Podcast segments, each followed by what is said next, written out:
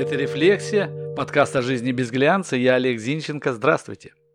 Как думаете, почему в России устойчивая нелюбовь к чиновникам? Нет, не ко всем и не сразу. А чем выше пост, тем устойчивее неприязнь. Но неприязнь повсеместная, так что хоть национальной чертой объявляй. И при этом подвернись возможность пост занять, большинство с легкостью согласятся.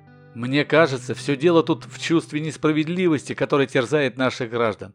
И есть от чего возмущаться, и это вовсе не зависть.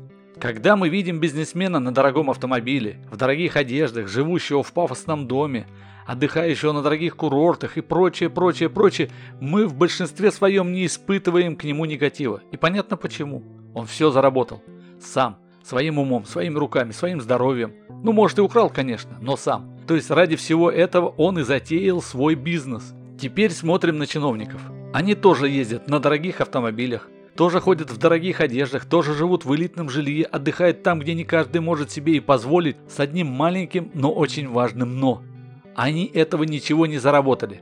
Нет, конечно, большинство из чиновников не жулики и не коррупционеры. Они честно работают и честно зарабатывают. Но справедливо ли? Вот вопрос. Сейчас, когда публикуется декларация о доходах, можно оценить тяжесть и несправедливость труда, например, крановщика и заместителя главы города, хирурга и заместителя губернатора или губернатора.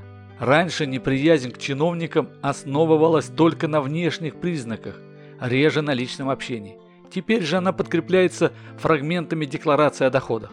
И что же мы видим? Например, глава небольшого полумиллионного города – по основному место работы получает зарплату 220-250 тысяч рублей. А вот кардиохирург, например, в том же городе, получает 50-70 тысяч.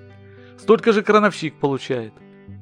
Справедливость зарплаты определяется трудозатратами, риском и эффективностью исполнения обязанностей. Поскольку основная масса городов России депрессивные, живущие в условиях постоянного дефицита бюджета и сложных отношений с ветким жильем, с дорогами, с коммунальными услугами, возникает вопрос, за что же честь такая главам городов получать такую стимулирующую на подвиги зарплату?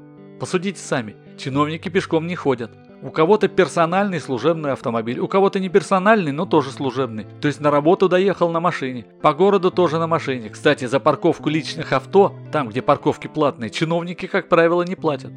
А если общественным транспортом вдруг придется воспользоваться, то и тут проездной бесплатный. Это значит, чтобы скудный семейный бюджет не подрывать. День у чиновников не нормированный, это правда. Иной раз допоздна засиживаются. Кстати, основная работа – это совещание. Поэтому исполнение решений сваливаются на замов, поскольку от совещания к совещанию пауз практически нет. А замы уже переадресовывают на клерков. А поскольку решений много, то проконтролировать их исполнение очень трудно. Ну вы поняли об эффективности. После работы измотанному чиновнику требуется качественный отдых. И он есть. Фитнес там, тренажеры. И это тоже не из их кармана. И медобслуживание не по стандартному набору, через общие очереди, а по расширенному медицинскому полису, который, конечно, чиновник сам не оплачивает. В общем, жизнь тяжелая. Это вам не смену у станка отстоять, это ого-го своими хозяевами руководить, то есть нами с вами. Ну ладно, доходы. А земли и квартиры, которыми чиновники владеют, такое впечатление, что они почкованием размножаются и все скупленные территории спешат заселить. А у некоторых-то и машин в собственности нет, а гаражей штук 5 в декларацию вписано. В общем, как писал Михаил Евграфович Салтыков-Щедрин, жизнь наша здешняя подобна селянке, которую в Малоярославском трактире подают. Коли ешь ее смаху, ложку за ложкой, ничего, словно как и еда. А коли начнешь ворошить, да разглядывать, стошнит. А поскольку жизнь чиновника на виду и ворошить ее приходится, то и результат очевиден. За что же его любить? Ведь будучи обласканным деньгами и властью, практически не встретишь того из них, кто грудью бьется не за свой имидж и имидж своей партии, а за того, кто ему зарплату платит и кто его на работу нанял. И это не вышестоящий начальник, это мы с вами. Кстати, сами чиновники, не бездушные люди, конечно, они хорошо понимают несправедливость свалившегося на них счастья. Оттого часто при общении с друзьями и близкими подчеркивают, что им очень трудно на работе, очень тяжело.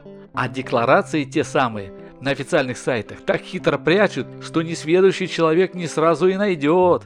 Стыдятся они разглашения сведений о своем кармане, чувствуют, что он на дармовщинку жируют.